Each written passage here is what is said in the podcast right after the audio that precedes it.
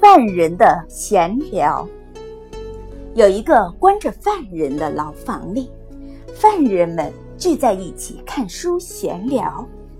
一名犯人指着书中的珠宝图说：“我母亲没有一件像样的首饰，如果她戴上这些首饰，一定会很高兴。”另一名犯人指着上面的房屋说：“我家的房子又破又旧，每到下雨就漏。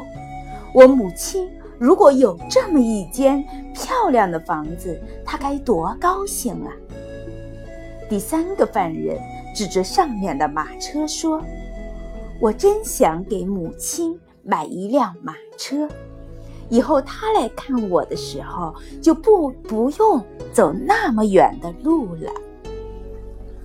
书最后传到一个犯人的手中，他拿着看了很长一段时间，看着上面的珠宝、房子、汽车，他沉思了许久之后，流着泪说：“我们从一出生，就让母亲。”操心劳神，直到长大了，本该回报母亲的养育之恩，却由于我们的错误，让母亲更加为我们操劳。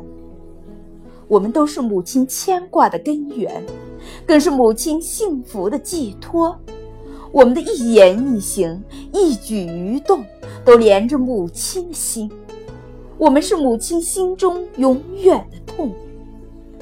母亲的付出，不是为了得到珠宝、房子、马车这些物质上的回报，因为，在他们心里最大的幸福，莫过于自己的儿子是一个正直的、对社会有贡献的人。